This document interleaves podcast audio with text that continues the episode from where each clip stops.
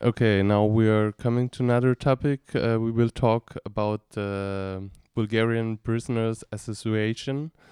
Um, can you tell us in the beginning shortly um, how it was founded or and when, and um, maybe also a little bit about the situation in Bulgarian prisons in general? Uh, first of all, maybe uh, because it's really important why it was found itself.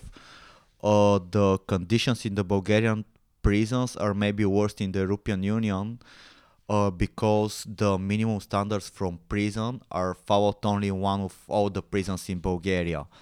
All the others are too bad and they should not be able to work right now. So the association was created actually from one prisoner who wanted uh, to fight for the human rights in the prisons and of course for better conditions in the jail itself.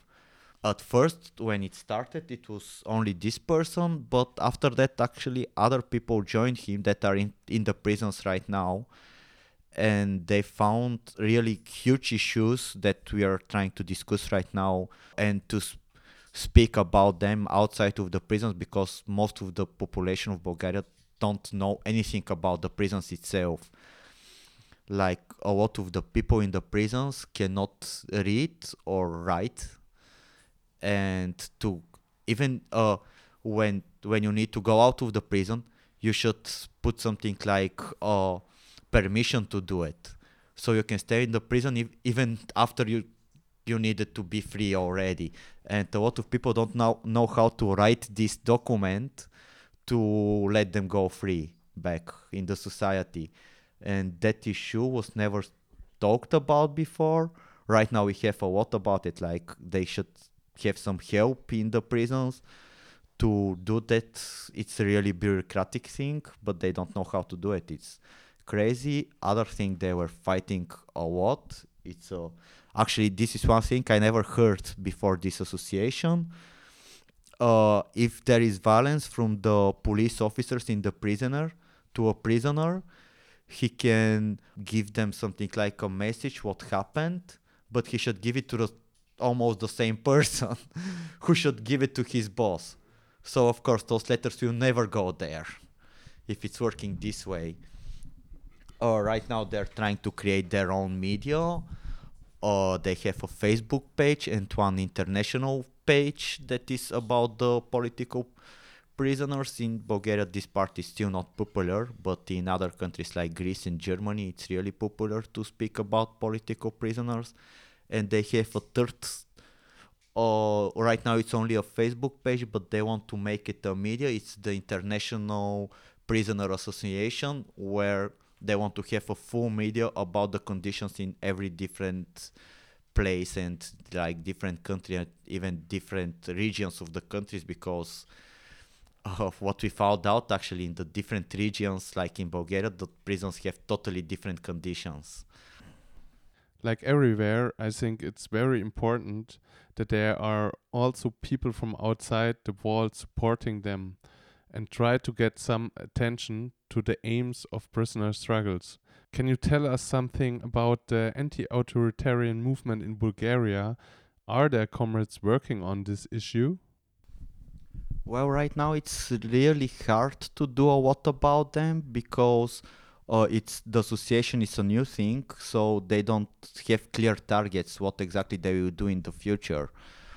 Uh, from outside, some people are really related with this association, but they still have more discussions than act- actually activism because, of course, to help to someone, you you should know what are the targets and what uh, they're trying to do.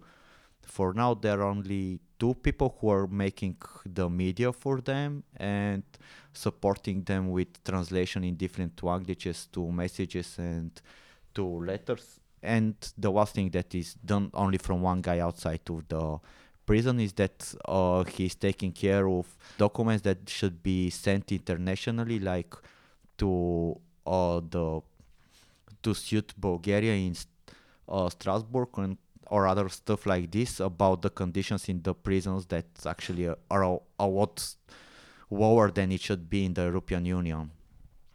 So for now, it's not that active, but I hope when they become stronger and they decide what they exactly want to do in future, maybe or what more people will help them there.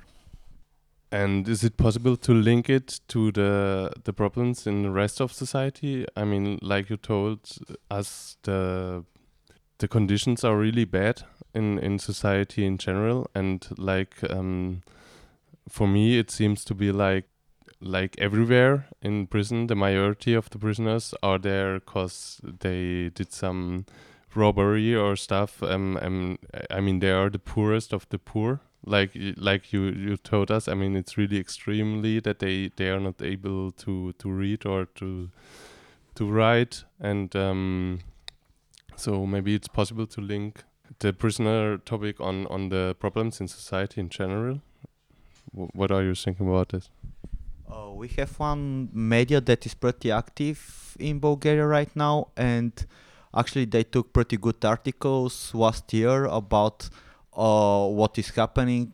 Uh, like why those people were there, why those people are that poor, and uh, actually they had um, not a big chance to survive in this world without making crimes. This is a big issue in okay, not only in Bulgaria, I think everywhere it's a big issue, and the poorest people have no chance to, uh, you know, find a proper way to live.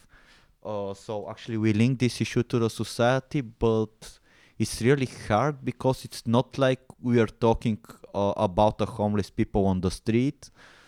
The society is not that. It's more conservative when we are talking about actually people who did crime so it's really hard to link it to the society or at least to for the society to understand it uh, we are trying to do it for now. I hope at some point it will make more solidarity for those people.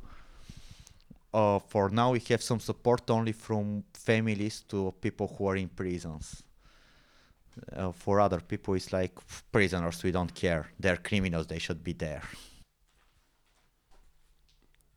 So you you told me that uh, there was basically one person um, founding this organization. Do you have an overview about how many people are organized until today um, in this? I mean, really actively organized in this uh, Bulgarian Prisoners Association. And uh, maybe you can mention as well when it was founded, because uh, I asked it in the beginning and you didn't say it. Yes, I think it's from three years now. Uh, it's actually the third year right now. As really active members, there are six or seven persons, and a lot of other people are coming for some time, and after that they disappear from this community but for something that hard, because it's really hard to speak about prisons in Bulgaria, I think even seven members is not bad thing, because some other more easy related uh, problems, it's really hard to have 30 activists that are there all the time. So seven members, I think it's a it's fine for now. I really hope they will grow. I hope more people will be related at some point, but they have two lawyers right now. This is for me it's really good because it's really hard to find lawyers that want to fight against the state itself.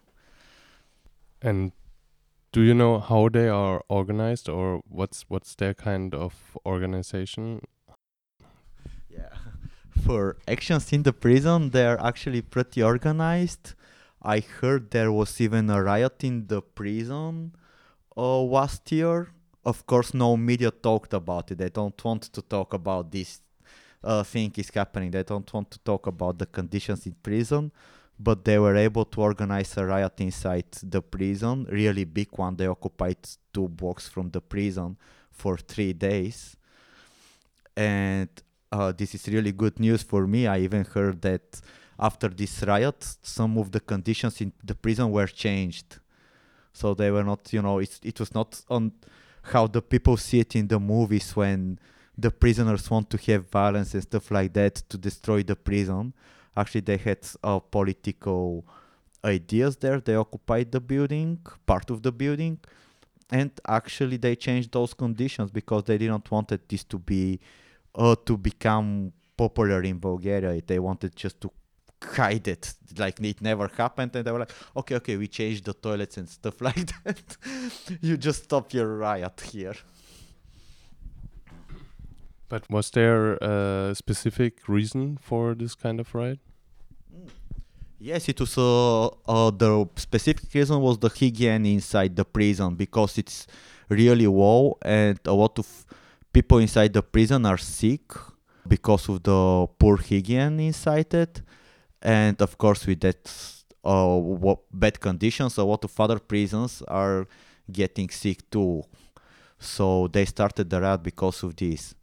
They wanted better conditions for about hygiene inside and uh, to not be easy for you know us sick that can go from one to another person to move that fast in the prisoners. So that was the reason back then. From my point of view, it should be a big issue to achieve that it's not like people from outside and people from inside, but it's a struggle which are people fighting together. And so, um, really often there's the problem that if people come outside, they have no support anymore or no structures they can uh, be part of, and they don't feel like they are part of. Um, any movement which is fighting against the system or something it's really often it's like there's support from outside uh, and afterwards they do nothing anymore and uh, don't feel like yeah they are part of, of some struggle. Uh, do you know something about how it is in bulgaria and uh, are there possibilities to achieve something like this? They're trying to do it really hard. Uh, I think last year for the New Year party, there were supporters, uh, you know, outside of the prison that were there for support to the prison side. But it's not really, I can say, it's not a huge uh, support. It was something like 10 or 11 pe- people, not a lot of them, but still there were something like a connection between the prisoners and the people outside we wanted of course that was one of the ideas to show that we are the same struggle and we have the same problems. Just for some reason we didn't end up there with them. But it's a really big issue at all because a lot of the prisoners who have issues in the prison itself and they asked the association for help they're really active after that in the prison. And when they uh, go out of the prison, they just stop connecting with anything about this association. So it's like, I think it's common thing that you you're going there because you need help, and after that you just leave it back in in the past. Um, so there's also still some work to do in this issue. okay. Um, yeah. Thanks. Uh, I think people can inform themselves in the internet. Uh, there's, like you said in the beginning, there are several pages. Um, yeah, thanks for doing this interview.